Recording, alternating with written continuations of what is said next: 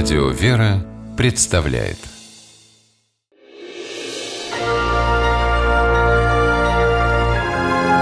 Герои моего времени Что делать, когда жизненно важные проблемы не решаются, а помощи ждать неоткуда?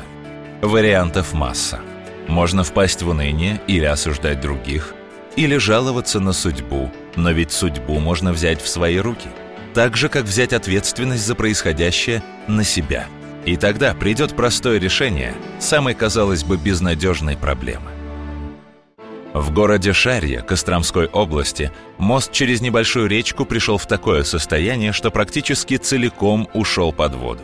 Чтобы построить новую переправу, нужно было вложить огромные деньги. Круглую сумму насчитала подрядная организация. Городской бюджет потянуть ее не смог. В итоге у местных не было ни нового моста, ни денег на ремонт старого. Автомобилисты, которые все же решались переправиться на другой берег, каждый раз мысленно прощались с жизнью. Так продолжалось до тех пор, пока в дело не вмешался местный предприниматель, владелец кузнечной мастерской Сергей Захаров сумма, которая была озвучена, это большой магистральный мост, потому что проектировочная организация, которая высказала эту сумму, они делают мосты для автодорог. То есть не для каких-то местных вот таких вот небольших вот, а именно автодорог. Соответственно, ну а зачем нам здесь огромный автодорожный мост?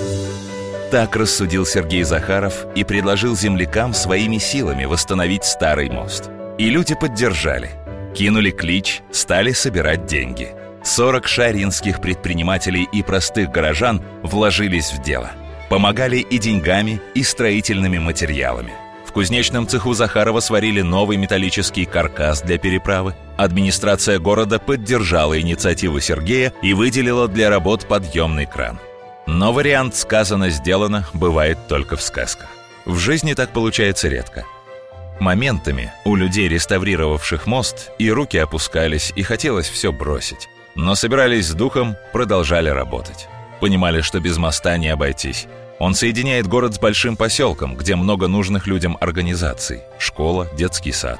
Когда старый мост закрыли, добираться до них приходилось в объезд за 3 километра по неасфальтированной дороге.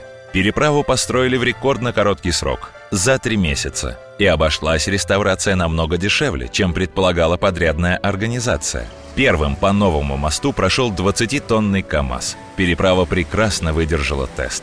Любопытные шаринцы подсчитали, сколько машин проходит по ней за 10 минут. Результат впечатлил – 47 автомобилей. Мост оказался более чем востребованным. У Сергея Захарова, инициатора и главной движущей силы этого проекта, растут две дочери. Мост он считает своим третьим ребенком – кстати, во всех интервью, которые Сергей дал после торжественного открытия переправы, он ни разу не употребил местоимение «я», только «мы».